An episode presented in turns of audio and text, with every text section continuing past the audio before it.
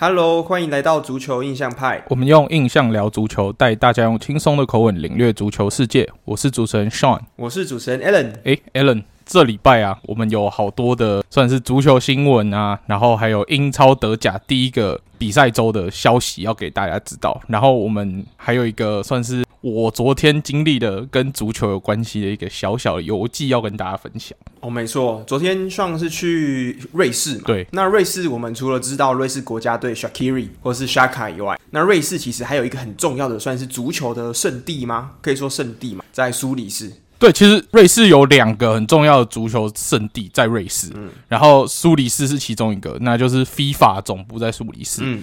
然后欧足总 UEFA 总部好像在一个城市叫尼永，就是一个比较小一点的城市。但是我昨天是去苏黎世，所以我就特别坐了他们的算是轻轨，然后一路到山上，然后到他们的就是 FIFA 的总部，就想说，哎，好好的去看一下总部，因为我知道市区的有一个博物馆，然后我知道博物馆跟总部不是同一个，然后我就想说特别去查一下总部在哪里。那总部的话是在苏黎世。市郊就是市中心的郊外的山上，然后离那个动物园很近，然后我就特别坐车去。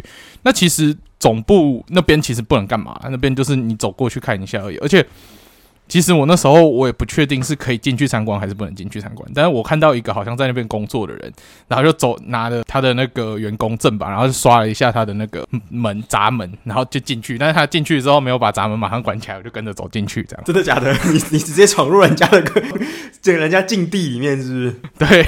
没有啊，我就觉得那个地方看起来像公园，然后我就走进去，然后我就看到，哎，那个有一个建筑，我就哎，反正可以拍照，也没有人拦我，也没有保全把我赶出去，我就在那边拍照，然后我就旁边看到他们有一桌哈，就是那种户外的，有点像外汇，然后有一堆工作人员穿着 FIFA 的制服，然后在那边吃午餐，但我就不敢走过去，我怕走过去会露馅被赶走，然后我就反正嗯就。过去在它的主要建筑物那边逛逛，也蛮不错的。你好猛哦！啊，那那你最后有被人家发现吗？有没有警卫过来跟你说，你说这是不能进来？没有，我就自己在那边绕一圈，然后诶、欸、看一下它主主建筑物旁边，诶、欸、还有一个小球场这样。然后我看到人家在那边踢球，那应该不是什么球员呐，就是一个喜欢踢球的大人这样，几个比较喜喜欢踢球的大人。哦，可能是可能是员工，他们自己在踢好玩的。对对对对对。然后反正就是一个蛮有趣的，就是。算是总部之旅啊，反正就因为不能进去，你只能在外面稍微看一看。反正就在外面稍微看看，就留拍照留个念，到此一游这样。然后我就再绕出，然后之后就坐车到市区去参观的。这一次的重头戏就是这个 FIFA Museum。那很重要的是，因为今年是世界杯嘛，所以 FIFA Museum 里面的主题主要是跟世界杯有关的。没错。那其实我在二零一七年还一八年的时候就有参参观过一次。那这一次再去。因为那次去的时候，说实在没有什么太深刻印象，因为那时候足球没有像现在看的那么深刻，所以那时候去比较像是走马看花，不觉得有什么特别。然后这次去，毕竟足球知识累积这么多年，也算有一稍微有一点了。那这次去就可以看得比较详细一点啊，所以像它里面陈列很多故事，其实有在演进。那那时候我上次去的时候，我记得没有还没有俄罗斯世界杯相关的东西，所以所以这次去的时候又多了俄罗斯世界杯相关的东西，然后还有女子世界杯相关的东西可以去看。那蛮特别的是，诶，他一进去大厅，他就有一整列，就是关于在 FIFA 有登记的会员国的所有球衣。那其实里面是有我们中华队的球衣，也是还蛮特别的。嗯，哦，真的吗？是蓝色的吗？还是白色的？蓝色的，蓝色的。然后它是按照颜色这样排过来，所以它有红色啊，然后白色为主的啊，然后蓝色为主的这样，主要是这三个颜色为主。对，然后还有绿色了。那这样进去门票会很贵吗？还是？诶，我学生票是十八块瑞郎，十八块就是相当台币五百块左右，五百多块，对，五五百块。OK，那但那它里面除了就是呃，例如说我如果它是这个世界杯，应该算特展，对不对？就是有点像是它应应这个活动的。嗯、那它平常的展览大概是展些什么东西啊？没有没有，它主要全部。平常的展览就是关于世界杯的哦哦，OK，那它就是从第一届世界杯，因为毕竟 FIFA 它的主要的活动就是世界杯，就是世界杯，对。然后它当然也是有展一些，比如说世俱杯啊，然后什么青年世界杯、女子世界杯，各个 FIFA 所办的各种杯赛的一些历史记录，它都有放在里面。对，所以你可以看到很多都是国家队相关的历史文物这样。然后这个是主要展览的部分，然后在另外一个展区，它有一些可以足球互动，然后还有一小区是可以打 FIFA 的，所以你就看到一堆电动儿童在那边打 FIFA。其实如果你很爱打电动，然后刚好那时候又轮到你打，然后你可以一直打的话，诶，你在那边可以没事就待了几个小时也没有问题，也没有人会赶你走这样。你还记得那时候我们去，我记得好像是西班牙吧？西班牙不是有一个 NBA 的旗舰店嘛？嗯、那时候我们就在这边打那个 二 K，, 2K 对，嗯、那时候也是玩的蛮久的。对啊，对啊，所以这个 FIFA 哇，所以。那这样，你这时候去 FIFA 的话，它的我看到你好像有拍照，就是它里面有一些蛮特别的小故事，或者是一些冷知，诶，算冷知识吗？就是跟球员相关的，嗯、要不要挑几个来跟大家分享一下？对啊，像呃前几天我在跟我们的马竞写手傻物，我们有在聊说，诶，那个西班牙人啊，还有巴西人，他们那个名字有时候有点奇怪，就是有时候。你看到，比如说巴西人好了，你常常会看到，比如说浩克，然后想说浩克这怎么可能是个名字？然后去查他本名，完全跟浩克没有关系。然后比如说像 Neymar Junior，虽然他的名字好像有 Neymar，但在里面可是他的名字也是很长串，然后 Neymar。然后像以前的，比如说卡卡，他的本名也没有卡卡这个词在里面。哦，对啊，所以我们就觉得，哎。这个名字是哪来的？然后后来才知道说，哦，原来因为巴西人名字很长，所以他们会取习惯取一个绰号，然后就把这个绰号放在他的球衣上。然后更甚者是有一些巴西球员，他会取一些他崇拜的球星当他的名字。然后像之前就有一个巴西球球星，他的那个球衣上面就写 Müller，然后不是因为 Thomas Müller，是因为他喜欢 Gerd Müller，所以他就把。米勒当做他的名字印在他的球衣上当背号，蛮帅。所以其实跟他完全没有关系，就是他也没有什么德国人血统，他就只是因为喜欢这个球星。对对对。然后还有另外一个是跟西班牙有关，就是大家都知道西班牙人会有很多个姓这样。然后像它里面有个故事，我看了觉得蛮特别，是我们的号称皮主席的巴萨球星 Gerard Piqué，然后其实他有两个姓，然后可以选择两个姓的其中一个，啊，他最后选择 Piqué 放在他的球衣上面嘛。那你知道他另外一个姓是什么吗？另外一个姓是什么？不知道。呃，他另外一个姓就是皇马的主场名字伯纳乌。所以我终于知道为什么他不想选另外一个名字了。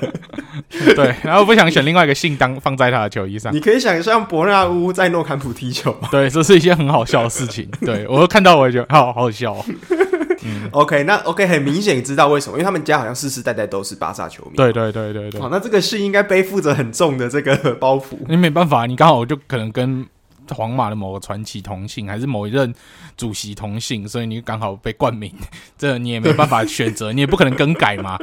对不对？这姓毕竟是一个家族的事，你不会随便去更改啊，对啊。哦，原来是这样，因为我那时候我们常常在看像巴西的很多简称，像之前 NBN 什么有一个叫内内的也是，就我也不知道到底是哪里来的。嗯、哦。所以，对，像那你知道我为什么我们就是利物浦的反戴克，他的球衣上面不是叫做反戴克，而是叫做 Virgil。之前有听过，好像一个小小故事，好像是因为跟他爸有关系。对对对对对。然后他不想要他的爸的姓在上面对不对？就是好像是他爸爸，他小时候就离开他们家之后，嗯，反戴就觉得说他不太想要他爸的姓，就是。就有点像是印在他的球衣上，他不太想要代表他爸这样子，所以他就把自己的名字的 Virgil 就印在了球衣上面，所以我们现在是看到的才会是 Virgil 而不是 Van Dijk。没错啊，对啊。那展区的话，大概就是跟世界杯有关系嘛。然后逛完之后，那些互动区、电动都打完，最后会有一个礼品区。那礼品区它就有蛮多跟以前世界杯的一些的图像啊，蛮有关系的一些小纪念品。然后我们这一次，我有特别挑了一个小的奖品，到时候我们在世界杯主题的时候，我们会办抽奖，之后会抽出来，那就请各位听众敬请期待。然后从总部抽出来的这个奖品，对对对，特别到瑞士去买的奖品，哇，那不错不错，蛮可爱的，大家可以敬请期待一下。好，OK，这个是一个蛮特别的，所以大家如果有去苏黎世的话，千万不能错过。你看，我跟 Alan 目前我们也有去过，之前也有去过一个跟足球相关的，就是我们去。英国的时候有去英格兰足球博物馆，然后这次我又去了 FIFA。那下一个我想要去的应该就是多特蒙德的那个 Dave Bay 的 Museum，就是德国足球博物馆。这个是我目前还没去过，我下一次想去。哦，对对对，我我记得那个时候我们在曼彻斯特的那一个足球博物馆，它展的也是很多世界的球衣，嗯、就是那种很复古的，之后五颜六色的。所以我觉得，我觉得这个也是蛮值得去的。对，但。它的基础应该是英格兰足球，嗯，然后有很多就是他会展的那些球衣，就是跟英格兰有比过赛的啊，所以它那个主要的基础是英格兰足球。那 FIFA 这个就主要就是以 FIFA 为根基，然后哦，FIFA 还有一个蛮有趣的小知识，就是如果你去 FIFA 总部的那个大门去拍照，嗯、它下面 FIFA 的全名它是用法文写，然后大家想说，诶，苏黎世。虽然在瑞士，但它不是法语区嘛？它不是对，它是德语区，应该用德文写嘛？但它旁边，因为它这一条路就叫 FIFA 路，然后它那个路标上面其实有写这个来由是什么？这来由就是其实一开始 FIFA 设立的时候，它总部是在巴黎，然后到后来才搬到这个永久中立国瑞士的大城市苏黎世，哦，所以他就把名字沿用过来，这样。所以 FIFA 其实它不是英文，它其实是法文的缩写，就对了。对，没错，它好像是什么 Federation 什么 International Football Association 之类的，有点忘了，就类类似这样子的。对对对，它的那个语序是法文的语序，才会变 FIFA。哦，对对对对对，这算小知识哎。对对啊，这个是蛮有趣的，昨天的一个小收获啦。嗯，好，那我们讲完了 Sean 的半日游，还蛮、嗯、大家如果之后有去瑞士的话，我可以再去去一下。那如果之后世界杯比完之后，搞不好又会有一些新增一些可能跟冠军有关的东西啊，或什么的。对，嗯、那我们没错，今天讲完了刚刚这个世界相关的，我们来讲一下当地联赛好了，好不好？我们来讲当地联赛，先讲转会，因为我觉得转会这个礼拜其实虽然是说我们已经开季的预测都做完之后。比赛也都开打，可是这个时候其实陆陆续续也有蛮多新的转会跟补强出现的，所以我觉得今天我们刚好可以来再做一个后续的一些整理补充。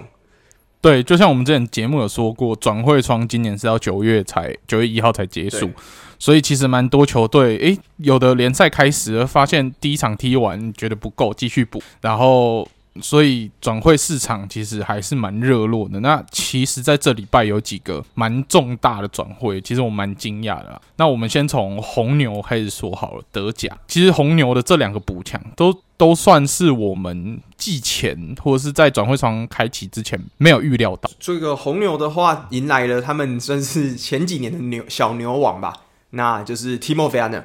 Timo Werner 这在这个礼拜正式是以买断哦，而且不是租借哦，是以大概约三千万欧元转会啦。对啦，转会的方式三千、嗯、万欧元回到了母东家。那这个这名德国前锋呢，其实当时也算是夺欧冠的功臣啊，在那个时候对上曼城的时候，那一球他的算是非常有。怎么拉开空间之后，让开哈维直接杀进去的这个单刀，算是间接的帮助了切尔西夺回了欧冠宝座，对啊，所以其实如果要说 Timo Werner 呢，必须说他其实在这个切尔西这段时间没有踢出大家想象那样子的身价。例如说，他当时其实，在德甲是可以跟莱万一拼这个进球数的人，他一年都是进二十几颗。对，但是到了切尔西之后，反而好像。他进攻上面的这一个优点好像没有被完全发展出来，甚至是说，我觉得他的这个射门的能力、终结能力，好像甚至都还有退化的现象。哎，对啊，那他我真的觉得他在切尔西这几年是水土不服啊。但是看在他拿下欧冠的份上，其实切尔西球迷应该也不太会抱怨说，哦，他是一个很不划算的买卖，因为毕竟在第一他拿欧冠，并然后之后。还有一个卢卡库比他更失败，所以你没有比较，没有伤害，所以现在看待维尔纳反而他们是比较宽心的。所以，而且维尔纳没有怪神啊，他就是他就是安安稳稳，他虽然可能坐板凳或是什么，他也没有说他想要离队或是什么的。嗯对啊，就单纯切尔西现在前就是前锋很多，然后他不会是突口的选择，所以他就选择把他送走。那我觉得这也 OK 啦，因为反正你把他卖掉，至少拿一些钱回来，可以当做之后要买更适合突口体系的人的。资本这样，那红牛绝对就是算是无痛大补强了。他这个三千万之前卖六千多万，然后现在三千万买回来，是一个非常划算的价钱。然后我们也知道他之前 Verner 在红牛的表现如何嘛，所以我完全不担心 Verner 回去的适应的状况。我觉得在 Tedesco 就算是 Tedesco 应该也是可以用的很好。对啊，所以红牛会是今年第二名，是甚至是争冠的，算蛮重要的一个竞争者。虽然他德甲第一轮踢的不怎么样，对，第一轮是啊、呃、平手嘛，平手结结束，没错。那红牛另外一个补强，这真的是有点措手不及。那另外一个补强是也是一个前锋，那就是我们的小哈兰，之前有提过小哈兰 Cesco。那这个补强呢，它是呃。萨斯堡红牛跟莱比锡红牛先达成协议，说 Cesco 这一季虽然先留在萨斯红牛踢球，但是下一季会以两千万的转会费转到呃莱比锡红牛这样。那 Cesco 那时候其实大家都在传说，哦，他应该是下一年会转到什么英超球队，然后有一些英超球队甚至现在很猴急，今年就想要把他买过来，比如说曼联，曼联就是其中一个。对，曼联就是那个英超球球队，然后我觉得红牛可能也怕他的产品就这样贸然被买走，然后突然坏，所以我觉得他才做出这样的决定。那 Cesco 他其实跟哈兰一样，是一个对自己生涯规划比较有计划的球员，所以他也认为说，哦，我现在在澳超，那之后要慢慢来，一步一步来，然后累积自己的实力之后再往下挑战，然后他要认定他自己有够实力，他才要挑战英超，所以他才。同意说 OK，那我下一年先转德甲，再算德甲强权的红牛表现，看看他在欧冠会不会有像哈兰一样爆炸性的表现。因为目前大家对他的质疑是，他在奥地利联赛踢得不错，可是他在欧冠还没有像哈兰那时候这样子进球如麻，进球跟喝水一样容易的这种程度。所以大家对于他高等级联赛适应力其实还抱有一个怀疑的态度，还是一个问号。所以。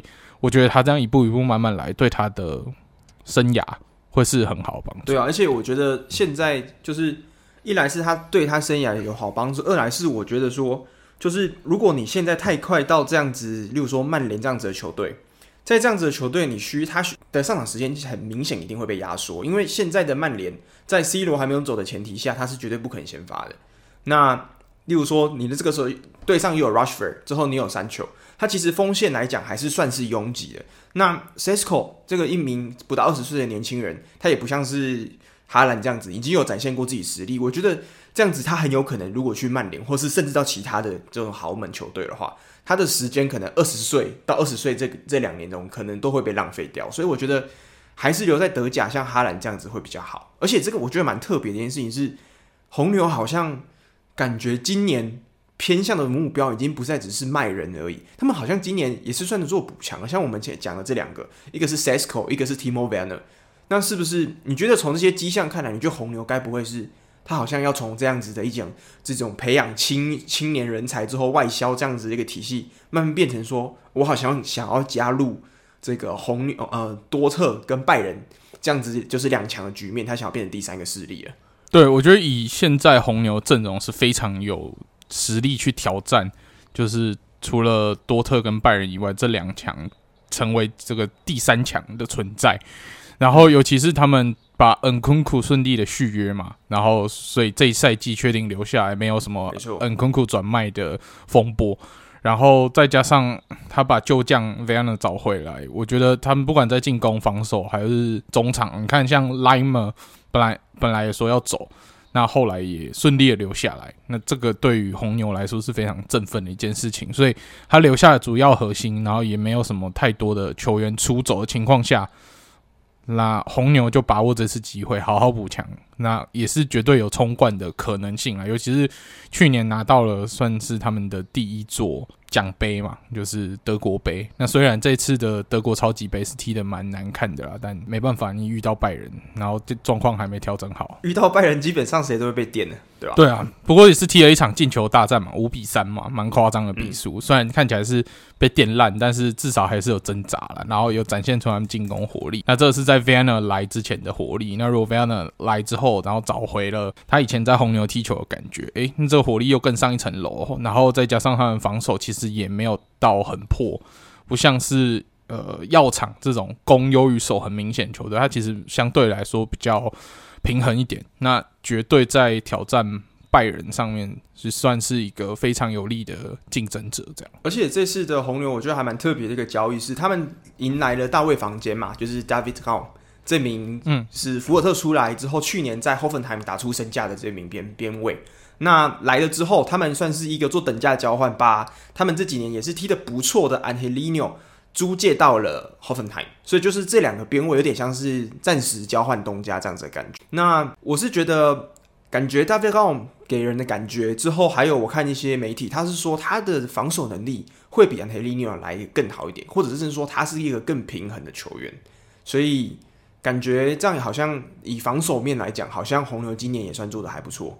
对啊，因为其实 Davi Raum 以这几年的表现看起来，现在就是德国第一左左后卫。那他这样子来，对于红牛阵容绝对是一个很大的升级，然后攻守又平衡，绝对比 Angelino 算是又再高了一个等级的同样位置球员。那他把 Angelino 这样租出去，然后又有买断的条约在，所以等于是形同转卖啦。那对于霍芬海姆来说是比较有弹性，因为。我把它租过来，我不喜欢的话，我至少可以再丢回去，不一定要强迫买。那喜欢的话，就是有个试用期的意思。对对对，那喜欢的话就买下来，就两边都开心。那我觉得这也是没有问题啊，算是一个蛮漂亮的交易。那比较可惜的是，多特本来也是争夺 David Raum 的一个相当有力的竞争者，不过后来我我们因为阿阿列的睾丸癌的原因，那必须要赶紧的找一个替补中锋，替补九号。所以我们就只好把这个资金挪去找替补九号。那最后也很幸运找到就是科隆来的老将 Modest。那这个也是去年以头球著称的一个算是吃饼型的中锋吧。那当然他是应急的，然后三十四岁，看起来很不多特一名球员。不过他也只签一年啦，所以就希望说他来可以分担我们的马伦啊，还有菜鸟阿德耶米的一些进攻的压力，然后。至少撑到哈勒回来，那这样子多特可以维持他的进攻火力。嗯，我是觉得说，我今天有看到一个报道是德国媒体做的，就是在关于说 Modest 这名球员的特色。那他说这名球员特色是基本上他在禁区外是没有贡献的，就是他只会在禁区里面，但是他的禁区的敏锐度、他的嗅觉是很好，那他的投球的破坏力也是很高。可是他的防守。他的 first touch 就是他的触球的感觉，之后他的控球能力、他的传球能力都是蛮不好的，所以这点真的是让我们知道说，多特今年他为了要找阿雷，但是找来他基本上就是做一个禁区的攻击力，算是稳稳固住，可能一个终结点的能力。可是要依靠他去做些什么变化，例如说跟两边插上来的人做一些配合，可能会是比较难一点的。就他就是一个单纯拿来进终结的一个武器而已。对，但我觉得我们今年边锋的整个深度也够，然后再加上队长的传输，所以我们可以走边路，可以走中路，给他的传输，我觉得。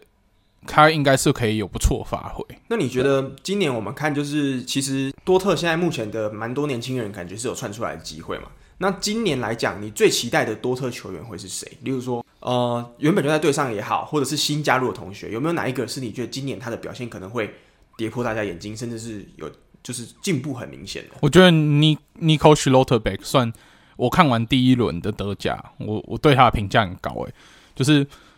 我本来担心说他在呃，我们弗莱堡也好，在之前租出去的柏林联也好，都是踢三后卫的体系。那突然来多特要踢四后卫，会不会有水土不服的状况？因为有些后卫会有这样的麻烦。但我在看完第一轮德甲，看到 Schlotterbeck 那个冲劲，哇，他常常去做这种在黄牌边缘的算是清球，但都可以清得很干净。那最后虽然看起来身体接触很多，但是他很明显就是脚都是先踢到球，把球清掉，所以绝就不太会被判黄牌这种表现。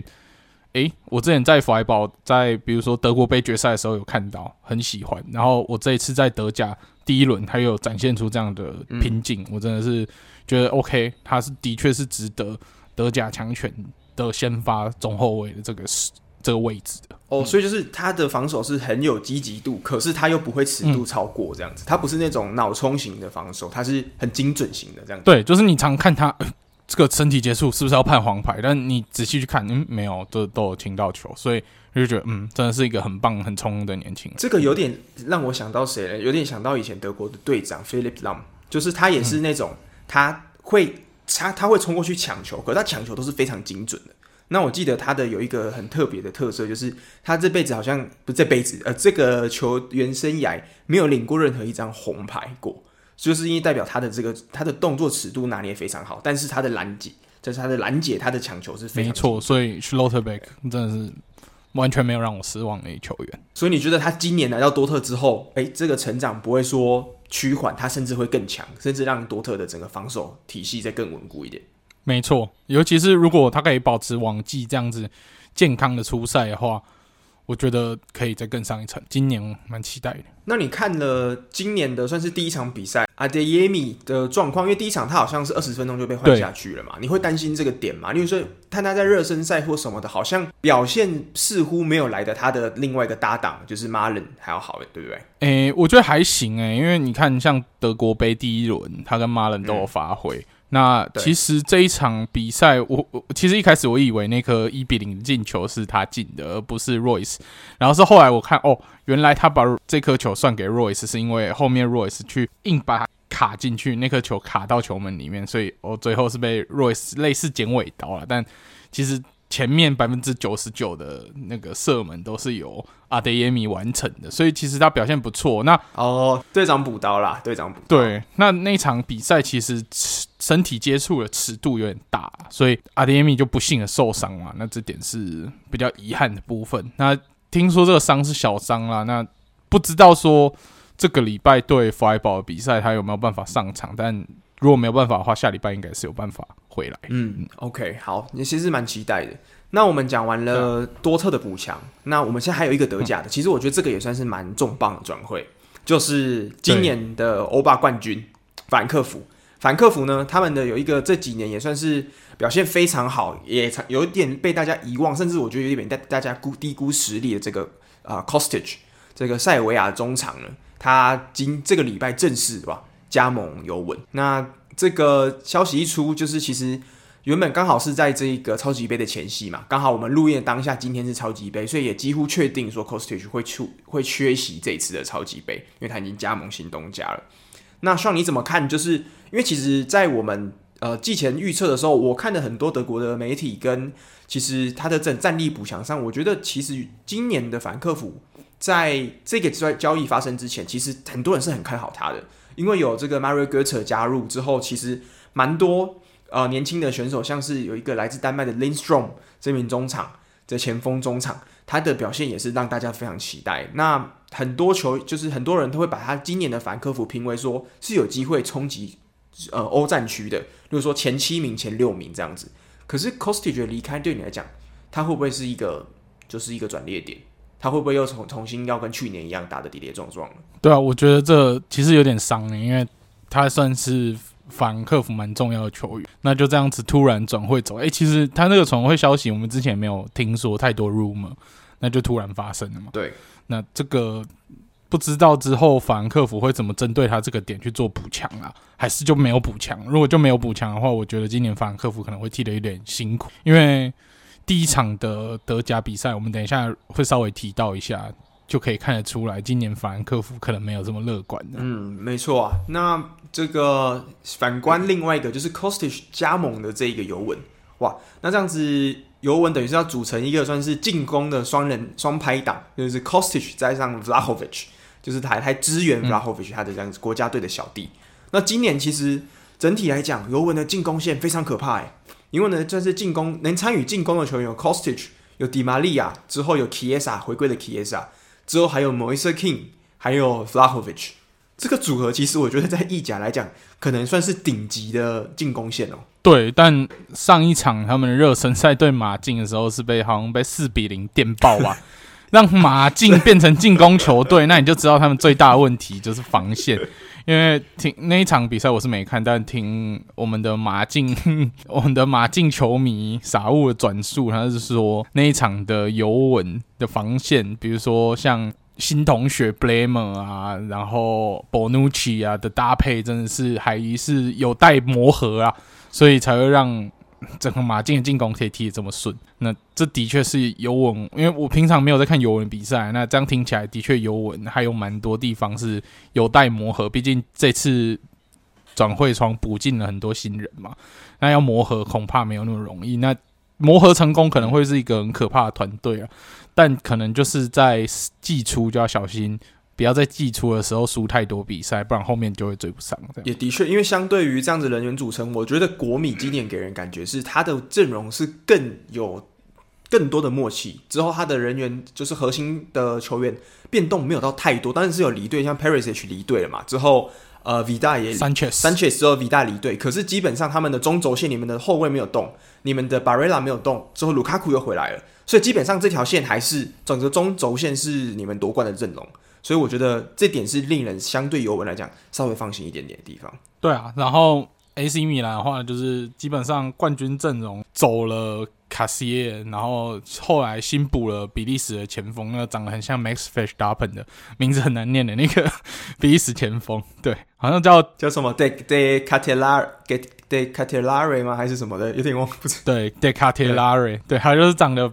好像脸比较精致的 Max Verstappen，我对他印象就是这样了。那但是实际上他有什么表现，我还不确定，因为没有关注太多他的比赛，只是听说他很强。那也蛮期待他在意甲发的表现。对，好，那我们讲回来德甲，德甲其实今年就是我们讲完转会了嘛，那我们可以来讲，要不要来讲一下今年？就是稍微快速的讲一下就好了。你觉得今年德甲，如果我们要做一个快速的预测或是一个展望的话？今年前六名你怎么排？前六名哦，我觉得拜仁可能八成还会是冠军吧，因为每年拜仁拿冠军已经是吃饭睡觉拿冠军，拜仁三件事嘛。没有没有想要多特吗？没有想要换一下吗？我觉得还是有难度诶。多特目前因为你你看季前发生了太多意外了，然后像。厄斯强还在受伤，还没回来。然后哈勒回，就算下半季归队，状况怎么样不明。所以我保守一点啊，拜仁拿冠军机会还是最高。那第二名，我觉得多特还是会有机会，毕竟防守变好了。那第二名应该还是稳啊。那第三名的话，可能就是红牛吧，莱比锡红牛。那第四名的话，我觉得可能是药厂，因为药厂虽然说防守不好，但是他们今年有蛮多年轻球员值得期待，然后再加上 Shake 又再多磨合一年，然后到时候 Wirtz 再回来的话，我觉得药厂应该是可以保住欧冠席次，所以第四名应该是药厂。那五跟六呢？你觉得有哪两支球队有办法挤进来？五跟六吗？那我就给我们弗莱宝看好。诶，今年弗莱宝可以。啊，算了，弗莱宝还是第六名好了，比较安全一点。第五名的话，可能是嗯，柏林联吧。我觉得柏林联蛮有机会的。柏林联也就跟去年一样嘛，也是第五名。柏林联第五名、嗯、之后，去年的弗莱堡也是第六吗？还是第七？第六？第七？第七？OK，所以对对，大概组成基本上前六名的组成跟去年其实没有差太多诶。这样听起来，对啊，我是希望法莱堡今年就欧战有去。经验一下就好，就是有一些经验啊，体会一下，不要放太多心在那边。那今年呃，德国杯当然可以继续拼嘛，然后联赛的成绩也希望可以更加提升。因为目前看起来第一轮比赛看完，诶，弗莱堡真的算是开门红啊！你看现在弗莱堡排名在哪里？德甲第二啊，真的是蛮厉害的。没错。而且其实今年弗莱堡的新同学，我觉得表现很不错，像是这个从奥格斯堡转来的这个 Gregoritsch，他哦第一场比赛就缴出了算是一传一助的这个呃一一射一传的表现嘛，就是一个进球一个助攻。对，之后刚好是对上老东家，嗯、所以我觉得这个以开季的第一场表现来讲，算是令人满意。那另外一个是好像是呃日本的新同学唐安绿哇，唐安绿之前不是在德国杯用一个自由球救了你们呢，V 出都案对都案救了你们，结果这场比赛又来一个进球，嗯、所以是非常我觉得今年算是。在弗莱堡的新的球员里面，我觉得唐安绿的确是一个让我觉得还蛮惊艳的球员。对，然后第三个让人惊艳的球员呢，就是我们回终于回家的 Ginter。你知道 Ginter 他的生职、嗯、业生涯第一场比赛也是在弗莱堡，然后第一次就是身上德甲的成人队的时候的对手，刚好也是奥格斯堡。那他第一场比赛初赛就有进球，那他这一次又回到弗莱堡。穿上弗莱堡的衣服之后的第一场比赛，诶、嗯，刚好又又遇到奥格斯堡，哎，又刚好又有进球，完全重演了他新人战的表现。而且他这球很帅，他这球是直接把脚抬超高之后，直接踢往球的球门的正上方，直接踢进去，算是凌空抽射射进去。嗯，我那时候也没想到，因为其实我们有稍微小玩一下德甲 Fantasy，那我那时候放 Ginter 只是觉得哦，他就是我们的新防守大腿，因为毕竟嗯 Schlotterbeck 离开了，那。补 Ginter，Ginter 绝对是我们防守大腿。嗯、然后我还有放我们的队长 Günther 嘛。然后我一直觉得会有助攻或进攻表现比较明显，应该是队长 Günther，而不是防守大腿 Ginter。结果没想到 Ginter 竟然是进球的那个，然后还有让我拿到很多分数，也是蛮开心的、啊。对对对对，所以今年的话，我觉得目前来讲，就是弗莱堡要把握好他在欧战开始之前的这个一些些联赛，因为欧战开始之后。这一套阵容有没有办法撑两线作战？这是一个蛮大的问号的。所以如果现在先稳下来的话，之后的赛程比较不容易担心。对啊，不过我们这次补强，你看也都是国家队阵容。你你看，像唐安绿日本国家队，然后这个 Gregoritsch 他是奥地利国家队，然后 Ginter 德国国家队。嗯，其实你看一补。我们弗莱堡又突突然多了好几个国家队成员，也是蛮厉害的。哎、欸，对啊，真的。所以弗莱堡，嗯、那所以我自己觉得说，今年在整个德甲，刚刚上没有讲到里面，我提一个我自己觉得说有可能会战绩会比去年好很多的啦。OK，那就是这个科学家这个 Kovac，自从他上一次去去年是执教摩纳哥嘛，那这次终于回来德甲了。嗯、那这次回来执教这个德甲的狼堡，我觉得他有可能今年会稍微不能说。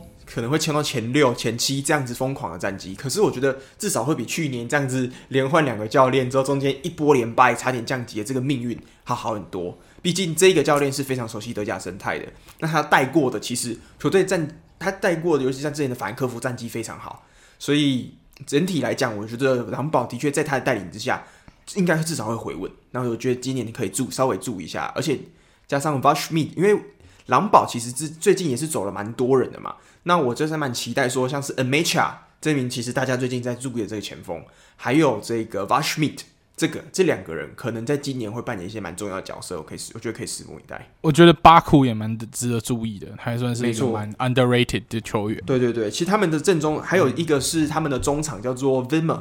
也是非常年轻的球中场。嗯、那在去年他的表现是，就是在整队里面算是少数的一个算是 highlight 吧，亮点。对，嗯、那今年的话，相信他应该也是会会有蛮好的表现。对啊，但比较可惜的是，我不确定是不是阵容磨合的问题，而第一轮是没有没有拿下胜利，是反而跟升班马布莱梅是二比二踢平。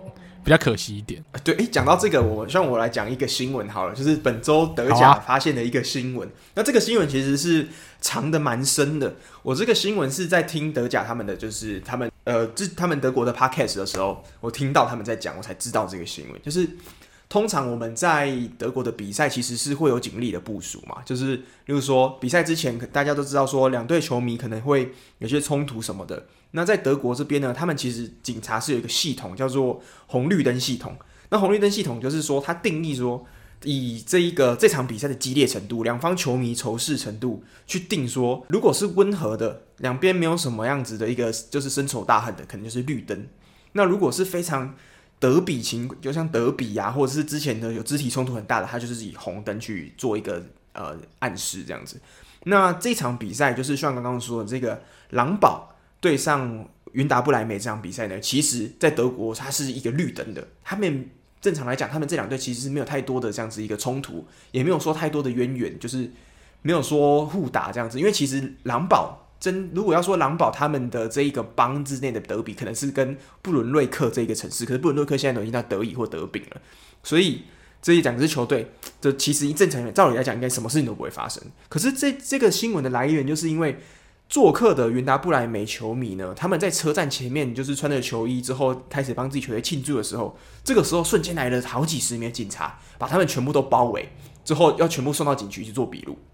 那这件事情他们就不理解说，奇怪。我们什么事都没有做，我们只是在车站前面穿着我们球衣支持而已，为什么会被包围？那最后他们才发现一件事，就是在这一次的事件里面，狼堡警方竟然把这个这场比赛定调为就是红绿灯系统里面的红灯，而不是绿灯。所以他们这一次竟然是以就是有点像是国家德比或者是这种鲁尔德比的型的这样子的一个警戒程度去做这件事情的，那导致他们看到球迷就直接包围起来之后就要抓走。那这件事情就是在德国的足球圈就是有点炎上啦，尤其是在云达不莱梅这边，他们的球队都出来讲话说，怎么可以就是是不是有执法过当的问题啊，或者是说是不是有这个差别待遇双呃双标的问题？那最后就是这件事情虽然到最后也是不了了之，但是也造成蛮多球迷在当时就是有些人就是干脆不看的，我直接回家。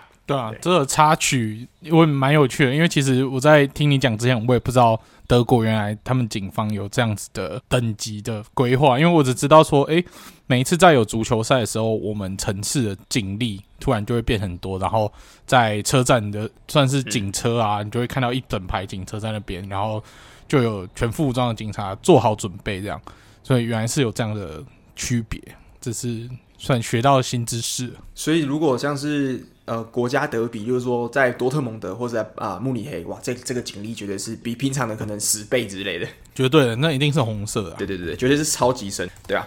那德甲的话，这个我们算是整理转会跟比赛差不多，对不对？我们有其他要补充的吗？嗯，我们可以稍微来聊一聊德甲第一轮的比赛，像是拜仁对法兰克福啊，这场算是。哦，德甲一对上欧霸冠军的这个强烈，这个是强强对决吗？对，那时候我们想说，嗯，以法兰克福常常就是对拜仁都会有令人意外的表现，常常莫名其妙会赢拜仁嘛，觉得有点拜仁杀手的感觉。结果没想到今年好像完全不是这么一回事，因为一开始刚开季的时候，法兰克福球迷很嗨，就在自家球门那边放算。信号弹啊，烟雾弹这样，然后让整个球门区都是烟雾弥漫。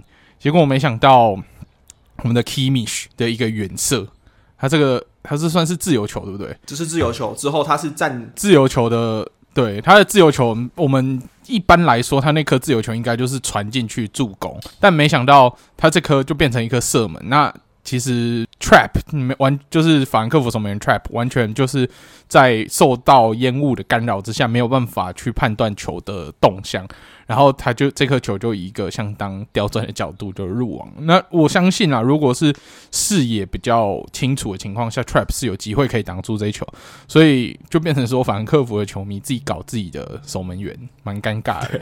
对，结果搞完没多久，他们球迷好像意识到这件事情，就赶快把这个烟雾弹。赶快给消掉，然后球场就恢复正常。而且这件事情其实很不应该，因为你如果让拜仁进了第一球，你知道拜仁这种球队是人来疯的，他们就是进了第一球之后就给你灌三球，再灌了五球，灌个六球下去。所以通常这种、嗯、这个那个时候我们看到的时候就觉得完蛋，这个不妙了。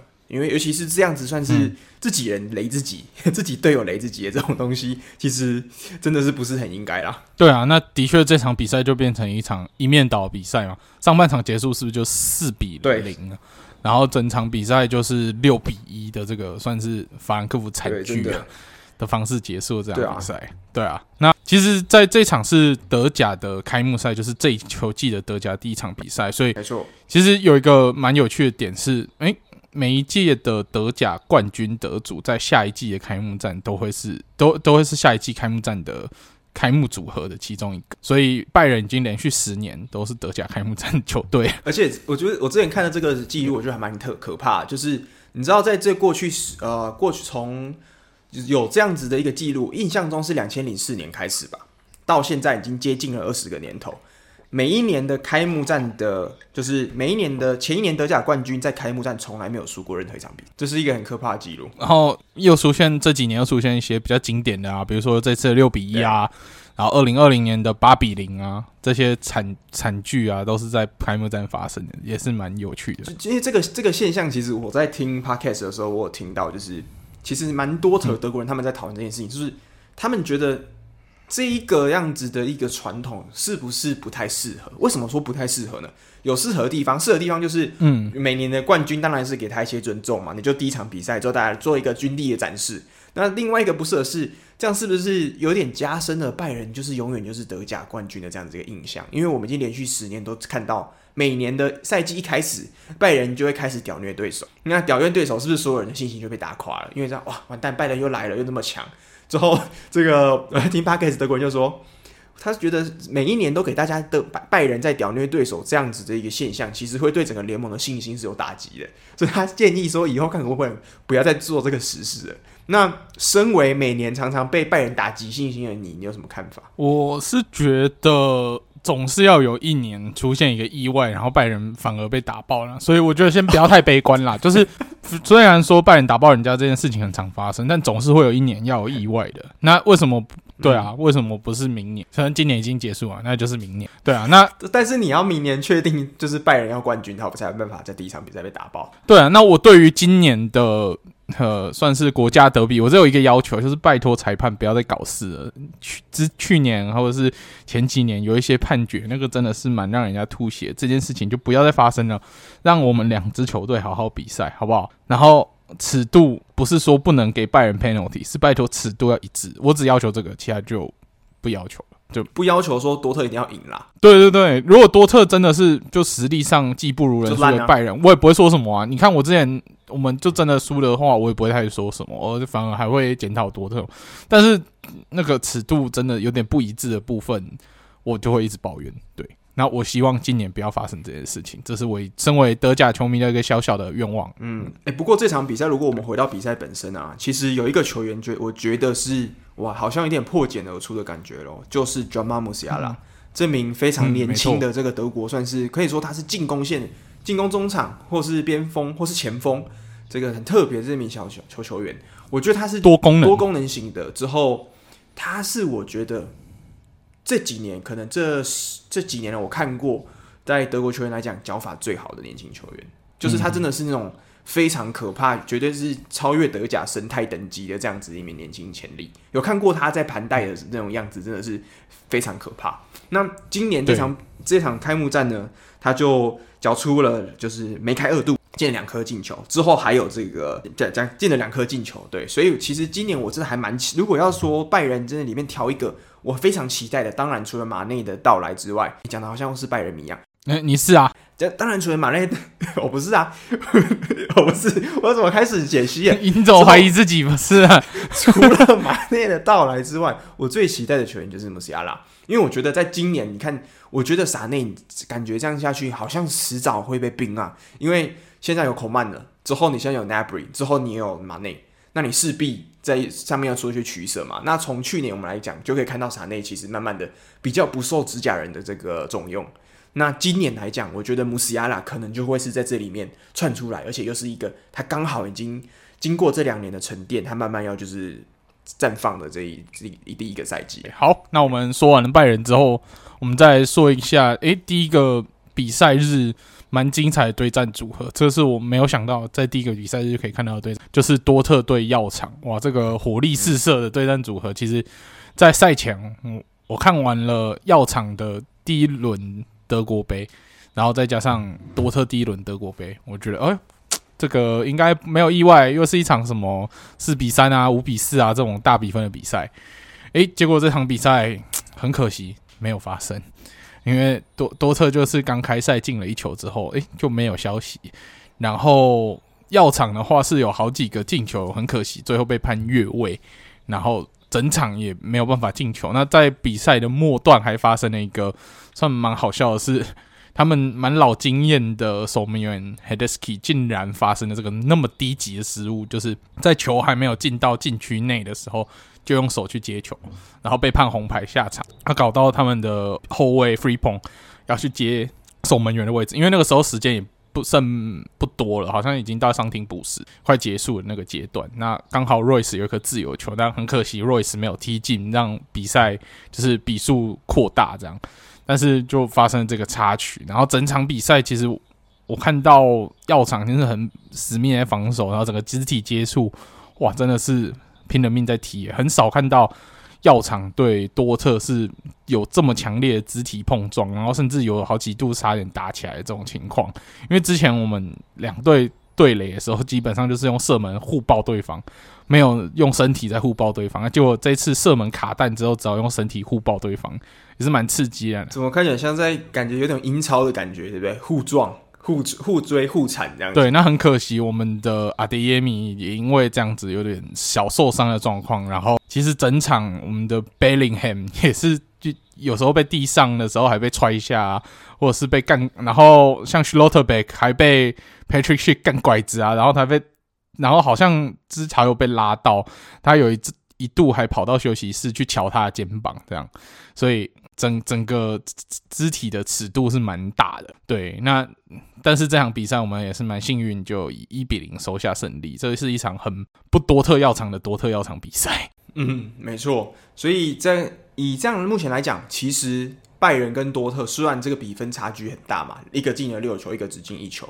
可是结果都是他们都拿到三分。所以在第一轮比赛结束之后，其实诶多特的这个争冠希望还是没有熄灭。嗯。没错，那我们讲完了德甲，我们要不来讲一下，其实也大家其他大家蛮期呃算是期待的联赛。OK，那另外一个大家期待这礼拜也开季的联赛，然后还有蛮多转会消息的，就是英超。那在英超联赛的部分，我们之前蛮不看好的球队就是 Everton，哎，其实有出手补强，他补强了两个人，一个是之前在狼队的队长 Cody。哦，他身为一个在葡萄牙狼队生存的英格兰人，最后终于葡萄牙狼队为了贯彻葡萄牙狼队的这个传统，终于把他送走了。看到这个英格兰人在那边因为碍眼，终于把他送走了，然后把他送到堂堂。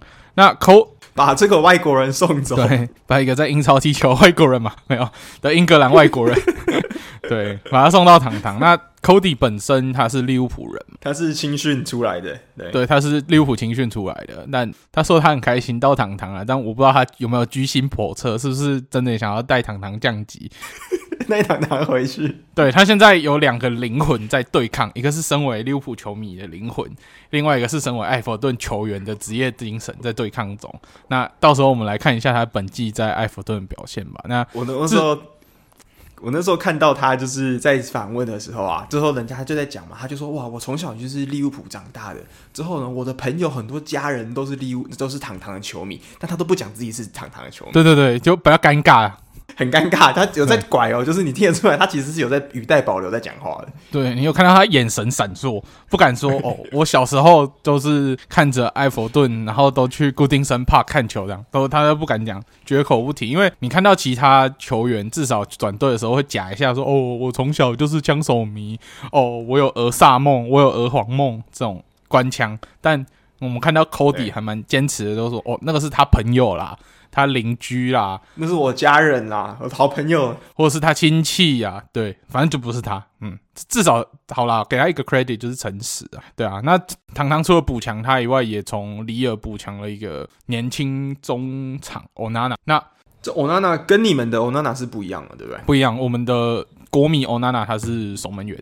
所以是只是一样的姓而已，一样叫姓欧娜娜。对，那这两笔补强在堂堂看来，我觉得算还不错补强。毕竟堂堂之前的补强全部都是从伯恩利这个降级球队挖人，我是不太看好。但这次的补强，我觉得算是有实质上的帮助。但至于这个帮助能不能让堂堂不降级，这个不值就蛮值得我们观察的。尤其是 Cody 的这个。两个灵魂的对撞，到底哪一个灵魂会胜出？你说不小心就带糖糖下去了，是不是？对，不小心就带糖糖下去。毕竟我的预测，糖糖可是要降级的那一队啊。对啊，嗯，那有另外一个其实是非常让人惊艳的，就是另外一支我们两个同时预测要降级的球队，就是富勒姆 （Fulham）。哇，这一支这一场比赛在第一天对上我们利物浦，我们最喜欢的球队，竟然踢出了一个完全颠覆我们想象的比赛。这个比赛内容呢，需要不要跟大家讲一下？你觉得这场比赛看下来，虽然最后是平手二比二嘛，但是你觉得哪一边是踢得比较好的？我觉得这一场比赛以比赛内容来说，绝对是富勒姆在主场全面碾压我们，因为他的这个逼抢的强度，其实让利物浦球球员有点不知所措。然后最不知所措那个人呢，正是我们的少主 TAA。他那一天完全不知道在踢什么，嗯、攻守两端都乱七八糟。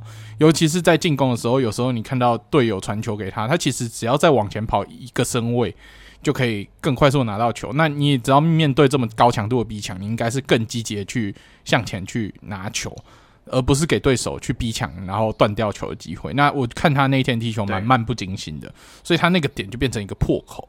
那那一天除了 TA 状况很糟以外，之外呢，就是大型九号哇，两边的大型九号都好香哦。一边的大型九号是我们之前嘲笑说是四 A 球员，就是英冠以上英超未满的 V Mitrovic，因为他每年上来的表现都是屠杀英冠，然后英超落赛嘛。哇，他那一天哇，真香啊！就一开始的那颗进球就算了，他后面对跟 Van Dyke 的对抗，然后取得的那颗罚球，哇，他。这样可以跟 Van Dijk 这个等级的中后卫有这样的对抗，然后还在跟他对抗中取得上风，然后最后取得那颗罚球，还一度让富勒姆再度领先。这样，那这个表现真的是蛮让我赞赏，因为其实我对 Mitrovic 其实嗯一直都没有很乐观，但这场表现有惊艳到我，有蛮我有蛮震撼的感觉。那另外一边，我还是给得给我们的。新同学 Nunez 是一个肯定哇！那时候在热身赛的时候哇，各大群网络群嘲一直说哦，一亿买水货，然后什么利物浦凉凉了。结果哼，慈善盾已经证明一次给你看，你不要铁齿。那这一场比赛虽然说我们踢的有点挣扎，但是毕竟我们现在有大型九号上来解决问题嘛。因为如果上一季我们没有大型九号的情况下，这场比赛我觉得很可能。二比零或二比一就输掉，但很幸运的是，我们这一季这一季有 Nunez 这个大型九号可以换上来去解决一些我们遇到困境的时候，可以做一个突破点。这样，那 Nunez 在所谓进攻啊，还有牵制上，哇，两两端都做得很好，因为他最后是一球一助攻。然后帮助球队最后可以至少咬住二比二追平，虽然没有逆转啦，但是至少可以咬住这个比数，不至于说第一场就输球这样。那他第一球进球是用脚后跟的方式进球，诶，其实他一开始也有用一颗脚后跟射门，但不小心射的太正，然后被挡住。那第二球几乎是一样位置，对，几乎是一样位置的踢到的球，那但是射出去的方向完全是不一样，一个是往地上平踢，然后另外一个是往上面。射门，那第二球去修正他的射门轨迹，哇，就取得很好效果，顺利的进球。那他也蛮快速，在替补上来没多久就取得进球，哇，这也是让他的英超生涯，人家就说这是未来好几十、好几、好几十颗、好几百颗的进球的第一个开始而已。那第二球呢，就看得出来他的算是智慧，因为那个时候他取得就是拿到球的时候跑在前面，那萨拉刚好在他旁边，那他本来要射门的时候。他的姿势已经偏掉，那他也知道说，哦，他这一脚起脚射门的话，可能力道不足，那他决定就把球让出去给萨拉来做更好的射门。那萨拉也好好把握住，最后是帮助球队追平。那其实对于我们利物浦，如果每一季都以争冠为目标的话，这一场算是堂堂的胜利，利物浦的失败，因为我们算虽然拿下一分积分，但是算是痛失了两分的积分呐，这是我们比较可惜的地方，但。第一场就被升班马震撼教育，那也是告诉球员说：“哎、大家该收心了。那个慈善盾的，然后社区盾的这个胜利，不要高兴得太久，因为我们那时候对上的曼城也不是完成体，也不是磨合完的曼城，所以那个胜利我们不需要太把它放得太大，不要觉得说我们这一季的状况是绝对可以曼城的，对啊。那我觉得这一虽然呃，除了比赛状况的意外之外，比较可惜的是，我们还有一些伤病的产生，比如说像提亚狗又受伤了，那他这个伤势可能就是 算是大腿筋的伤势。那至于 会不会影响到很久，这可能是一个不太好治疗的伤势，这边麻烦。那我们的中场轮替现在就出现了一些伤兵潮，你看像 Ox Chamberlain 目前还没有办法回来，然后没关系，我已经不期待他会回来。然后 Jones 也有伤势。那提提亚狗也有伤势的部分，那我们现在的中场反而就很吃紧，这就是利物浦每年都必须要面对，就是阵容深度跟伤兵潮的问题。这是一支，如果你想要争冠的话，你一定得克，才有办法去有争冠的这个资格。对啊，其实讲到中场，我觉得这一次除了 Metrovic 以外，我觉得另外一个就是在富勒姆这边，我觉得非常令人惊艳的球员就是。之前我们在英超预测的时候，我讲过，从来自葡超的这名帕希尼亚，哇，帕希尼亚这个球员，他的整个劈抢的积极度，之后他的身体的素质，都非常的证明说他就是英超等级的这样的中场。那这场比赛其实也蛮多，我看就是非常多方在称赞他这场比赛在整个中场就是呃掌控力，尤其是中在这场比赛在呃提亚哥退场之后，嗯，基本上我们中场是拿不到球的，就是基本上我们就是在追着球跑。那也没有展现出我们 game pressing，就是没有办法在我们失去球权之后马上把球抢回来。这一点，富勒姆做得非常的好。那另外一个就是他们的这个呃边卫，他们的边卫叫做就是刚好是跟萨拉对到这一边的是叫做 Robinson。哇，在最后比赛关键的时候，其实也就是是一个 hustle play，他就是萨拉原本是要单刀了，他就往上冲出去把这球截断，所以阻断了利物浦最后可能算是反扑的机会啊。所以这场比赛我觉得。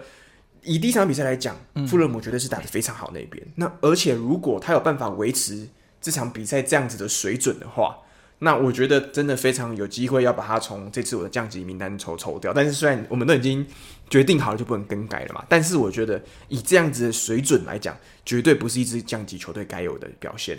那说说完了利物浦这场比赛，我们也顺便小补充一下我们本季目标竞争对手曼城好了，因为我们看到曼城第一场就要。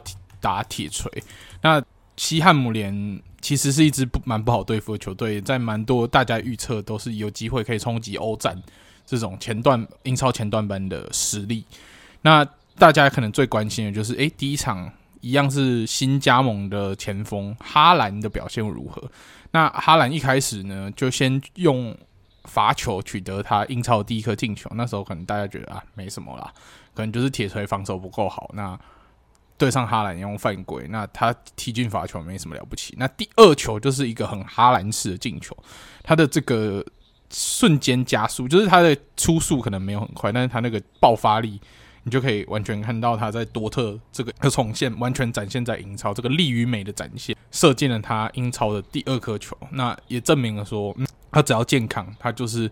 世界上最强的年轻前锋的这一点，你不觉得他穿这个衣服在这样子的就被靠这种直塞式的助攻跑一个快攻单刀，嗯、就不觉得很像他在多多特会做的事情？对啊，他就是得简单粗暴。你看以前多特传助攻给他的是 Royce，那现在传助攻给他的是更强的 KDB。以前就是 Royce 或者是三球嘛，那现在就是 KDB 强到爆掉的 KDB。对啊，那只有 KDB 给他传就是传输就已经这么强，那之后如果其他整个团队融合更好的话，那他的。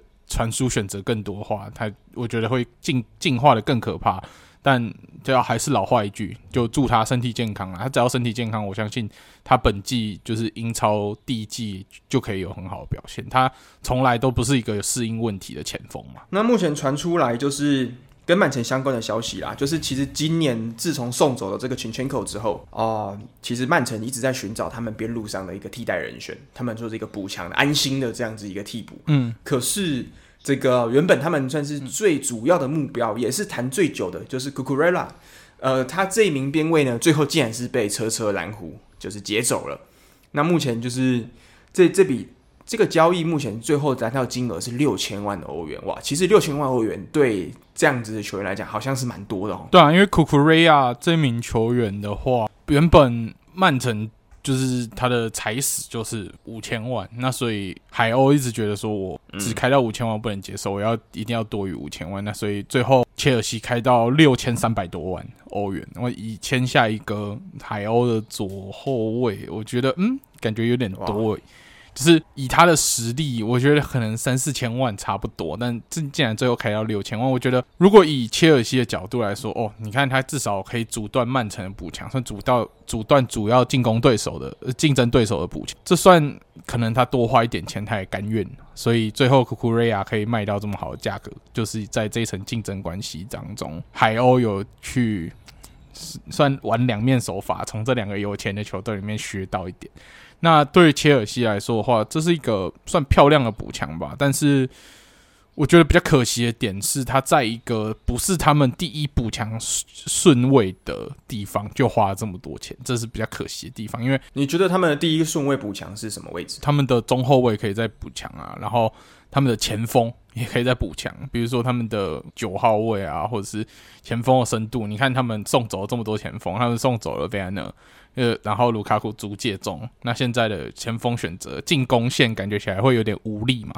那我觉得这也是感觉没有什么终结的点，对不对？对啊，这是蛮比较优先补强位置啊。但既然先补强了，跟 Chilwell 可以竞争同个位置的 Cucurella，就感觉起来又花了这么多钱，好像也没有补错，但是就是好像没有那么急迫，需要花大钱在这个球员身上。这个其实自自从这个礼拜之后，我觉得我们那时候预测的时候，我自己觉得说车车是有点头重脚轻。可是经过这几个礼拜，加上 AZP 队长确定续约嘛，两年没有要去这个巴萨了。那 Cucurella 的补强，其实还有库利巴利，其实在过去这几个礼拜来讲，我觉得车车的后卫补强已经做的是蛮到位的。那重点就是他从原本头重脚轻变成，我觉得现在进攻方的确是比较陡一点的地方，终结点的问题还是没有解决。之后进攻线上玻璃体质感觉也是蛮高的，例如说美国队长随时可能会受伤之类的，嗯、这些东西都是要考虑的。进去之后，所以反而好像现在重点就变成中前场这边的问题，可能是稍微大一点的。对啊，你看他第一场比赛也只有靠着 Jorginho 的罚球拿下一分，这个进攻便秘的问题很显而易见嘛。而且你是对堂堂这个防守不是说太了不起、太强大的球队，你竟然可以便秘成这样，所以这个隐忧很真的蛮明显啊。所以不过他们还有转会窗，然后。他们在刚转卖的前三年是没有受到 FFP 的限制，所以他们其实基本上预算。什么是 FFP？要不要跟听众解释一下？哦，FFP 就是呃欧足总呃欧足联他们的一个算是维持财政健康的一个措施啊。但其实蛮多人觉得说它就是一个雷声大雨点小的措施。那它叫做 Financial Fair Play，那就是他会看你每年转出的球员金额跟转入的球员金额，然后跟你每年球队的收入。那你不能让你的支出大于你的收入太多，然后造成财政有不健康的状况。那目前转户就是刚转卖球队前三年是不受这个呃规规范的限制的，所以像切尔西啊，像呃 Newcastle 啊，都是没有受到这个限制的，所以他们基本上今年的转会预算是无上限的。那我们一边看 Newcastle 哇，虽然他们那么有钱。转会预算又无上限，但其实他们花的算是蛮聪明又蛮克制，这个补强蛮漂亮。那切尔西今年反而是可能不知道老板关心棒球大于关心足球的关系吧，所以他们今年整个转会的策略有时候会让人家有点摸不着头绪。然后今年的切尔西啊、巴萨跟曼城这三队就处处于一个量子纠缠的状况，就是互相抢球员啊，那就是切尔西想要签谁，巴萨就抄。然后，或者是就从切尔西直接签过去，反正这两支球队就剪不断理还乱的这种纠葛，然后搞了今年整个切尔西的球迷看到这个转会窗，对于巴萨也有怨怼，对于老板也有怨怼，一个蛮尴尬的情况。嗯啊，之后这样子，曼城反正好像是最大受害者，诶，他都没有签到人，都还被抢走了。对啊，曼城反而是在哈兰之后就没有什么，哈兰跟 Kelvin Phillips 之后就没有什么太。令人惊艳的转会，那他们其实，在边后卫的部分，尤其是左边后卫的部分，又有补强的需求嘛。那目前市面上还有的选项也不多了，所以不确定他们现在，反正他们还有钱，那不确定他们之后的目标会什么。但是我觉得以曼城的能力，只有他们想不想补，诶，没有他们补不到的问题。讲到这个的话，我就刚刚想到说，没有这个公，就是 financial fair play 嘛。那我觉得就是明年这样讲起来，我的看点就是 Newcastle 了。那 Newcastle 到底会不会就是豪掷一金呢？就是砸个什么三百 M、四百 M、五百 M 哦？那这是会是我自己觉得明年蛮期待的。如果他完全没有这样的限制的话，会不会明年直接把所有其他联赛最强的顶级潜力全部收过过来？对啊，今年如果进欧战，明年真的可以一直前进，好不好？一直一进。那我们讲完了英超，那英超来讲，其实。总大概整理一下，就是目前呃胜利的球队，就是在 Big Six 领先的有哪些？有曼城，之后有枪手，有热刺。那啊，反还有车车，那反倒是我们就是我们跟曼联两个算是双红会的主角呢，反正好像就是打的比较没有那么好，跌跌撞撞的。没有没有没有，我们利鸟是平手啊，曼联是输球。那不一样，还是有程度上的差别啊。OK，又又又比较差一点是，是？对，那个 Ten Hag 第一场球就被海鸥 Brighton 给震撼教育，所以人家都说 Ten Hag 现在已经少了一 Hag，所以只剩下那一 Hag。你说距离被炒掉剩下九场比赛没有了？对对对。对，开玩笑。就是我，我觉得你看，因为你有看这场比赛，我没有看啊。可是曼联这场比赛，你觉得出的最大问题是什么？是 C 罗因为上次的这个纪律问题没有先发导致的吗？还是他们的马怪尔出了问题呢？到底他的问题？没有，他们最大的问题就是那两个中中场后腰，就 McTominay 跟 Fred 的传球，还有他们中场控制力真的蛮糟糕的。然后是说到 C 罗，其实大家有在笑这个，他其实是一个迷因，因为人家说上一次。为什么？是不是因为 C 罗没有先发才输球？然后就有人查出上一次对海鸥，然后 C 罗先发的时候的比数，那时候海鸥是四比零灌爆，四比零灌爆曼联，所以人家都说还好没让 C 罗先发，才输二比一，不然如果 C 罗先发，可能又要被四比零灌爆了。所以这个意思就是说，今这一次的海鸥其实他的这个反击，还有马上就是传到禁区这样子的一个一一传就到位嘛，就直接瓦解了这个曼联的防线。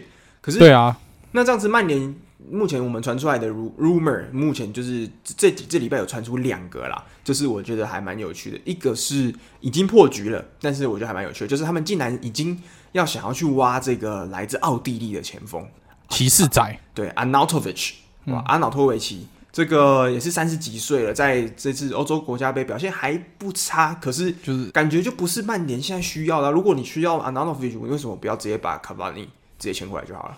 没有，他就是一个以骑士闻名的球员而已，他没有什么太多的其他的亮点，而且他不过是踢一个意甲中下游球队，然后就把他挖来英超。我觉得这是一个乱七八糟的转会传闻啊。那另外一个意甲的话，那那那有一个另外意甲的这个转会的传闻，就是他们要挖尤文的中场 Rabiot。哇，我觉得像也是对 Rabiot 蛮多想法的。你觉得这个转这个交易，嗯、呃，对，如果真的实现的话？对曼联来讲，中场是也有一定的升级吗？我觉得 Rabiot 是适合一个已经阵容很完整的球队，然后放在里面当成那种万用瑞士刀型的球员，有点类似我们的 Milner，但是没有 Milner 的这种领袖气质的感觉的这个定位的球员。那曼联他目前还是需要比较针对位置比较专精的补强，所以比如补 Rabiot 我是不看好。嗯然后另外一个点是，曼联其实整个休息室，你看 C 罗这个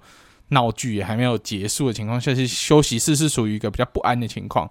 那现在又加了一个世界闻名的妈宝 Rabio，他们妈妈的这个事迹呢，如果有兴趣可以去查查 Rabio Rabio Mom，然后 Agent 这样关键字去 Google 一下，你就知道他的丰功伟业有哪些。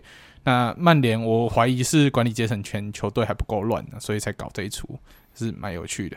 你那时候不是说 PSG 当时其实有三大三大宝吗？三大神兽啊，真 的是哪三大神兽？一个是 Rabiot 的妈，然后内马尔的爹，还有伊卡迪的老婆。哇，这三个神兽组在一起，你就知道当初的 PSG 到底是有多么乌烟瘴气，你就知道 Pochettino 有多可怜。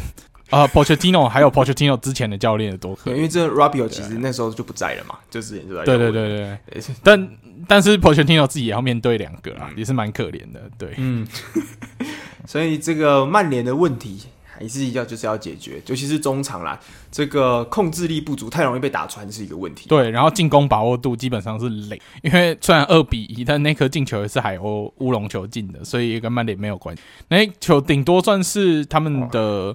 后卫打漏站位不错，然后搞成就是有点 The Mixer 的感觉，然后最后就是诶、莫名其妙被海鸥的球员弄进去，但那一刻也是一颗乌龙球，所以代表曼联还是没有进攻把握度。所以这场的混乱，当然很多曼联球迷会说哦，不意外，很正常啊，反正我们开机表现不会太好。OK，Fine，反正跟我没关系。而且你们要小心哦，第三场就要对上利物浦了。你们第二场如果没有振作，就要一波三连败开机。我哦，我现在不太敢说了。经过第一场跟我们伤兵之后，我现在稍微有点抖抖。真的吗？我是看到曼联这个状况，我还是很敢说。还是很敢说，对对对，还是很敢说。毕竟我们的实力层次的差距就放在那里，对我还是蛮敢说，很敢说。因为我我真的觉得说，第一场比赛真的你输一支升班马两分，我们当然两分其实听起来还好嘛。可是我每一年我们又是差满成一分，差两分我们就输。对啊，所以这是蛮可惜的。我们最后如果我先就随便讲一下，如果最后我们差个一分，那是不是这场比赛就成为了我们这次这次的最大败因？对啊，因为你要记得我们。有一年只有输一场比赛而已，然后还是亚军，这个是对很关键的，所以每一场比赛都是很重要啦。对，没没错。之后最后意甲的话，哇，那意甲其实还是有一个跟利鸟自己觉得还蛮振奋的消息啦，就是呃，嗯、利鸟的就是前旧同学，也是帮助我们逆转巴萨的这种最重要的功臣之二的 Wijnaldum，Wijnaldum 在前年转去大巴黎之后，哇，其实过得真是蛮不顺遂，虽然是薪水领的很多。可是他的上场机会非常的少，因为自从梅西加入之后，一群皇马还有这个各种各各路神兽加入 PSG 之后，其实他的整个存在感就被稀释了很多。那在今年就决定加入罗马。那罗马今年哇，来自从有这个迪巴拉之后，之后又有这个维纳登，我觉得今年的罗马在整个阵容上面，你不能不能说是非常有这种。巨星等级的加入，可是至少我觉得这些人都是非常堪用的，而且都还是在巅峰年纪的，所以感觉罗马今年好像是要去做些大事的感觉。对啊，我觉得他们今年挑战欧冠席次是蛮有机会的，所以他们这个补强我觉得都蛮不错。嗯、那其实至于瓦纳登加入罗马，我只有一个小小的算是插曲，想要补充一下，就是人家说迪巴拉加入的时候，他们是找了一个算蛮。当地蛮有名的古建筑帮他办欢迎会，然后结果 o n e a d a m 比较可怜，他的那个形象广告是，他要穿着球衣跑到游泳池里面，然后人家就说，为什么是游泳池？可能是因为他以前待过 Liverpool，所以这只能从 pool 里面当开场，所以他就是要穿着球衣，然后整个从池子里面爬出来这样。然后看起来就有点狼狈，比较可怜一点。你不是你不觉得很像那个最近很红的《爱死机器人》那个影节吉巴罗吗？从那个水里面冒出来。对对对，从那个水里面冒出来，一直一个创意。对，所以也蛮期待的。刚好因为其实今年的开季就是英超跟德甲比较早嘛，那其他的就是西甲跟意甲我都还没有开机，所以这个的确是这个礼拜我们下一集应该会来讨稍微讨论一下，就是新的这个意甲生态。我觉得真的是非常期待。那以上我们本周的这些补强重点就先说到这里。那等一下呢，我们就要来迎来我们的欧洲超级杯。那就来看看皇马对法兰克福到底战况会如何？法兰克福能不能从被拜仁屠杀的这个惨剧里面触底反弹，反而对皇马踢出好表现呢？还是就从此一蹶不振，被皇马踢爆？我们等一下就知道。那不然我们来这样子，我们预测一下，你觉得这场比赛最最后是谁赢几分？我觉得皇马四四比零，这么不给信心是不是？只能这样。好了，我我我猜啦，四比一啦。我猜这个 Mario Götze 上场之后进了一球，就是扳平，天神下凡进一球之后，在德甲重新找回定位，这样我乱猜的。好，对。有信心，有信心。对，好，好了，看球了，看球了，看球。好，看球了，看球了。那最后就简单做个结尾吧。好，如果大家喜欢我们节目的话，不要忘记追踪我们的 IG，之后给我们节目在 Spotify 还有 Apple Podcast 五颗星的评价，并且分享给你喜欢足球的好朋友们。那我们这个礼拜的节目就先到这边啦。好，那我们下个礼拜再见喽，拜拜，拜拜。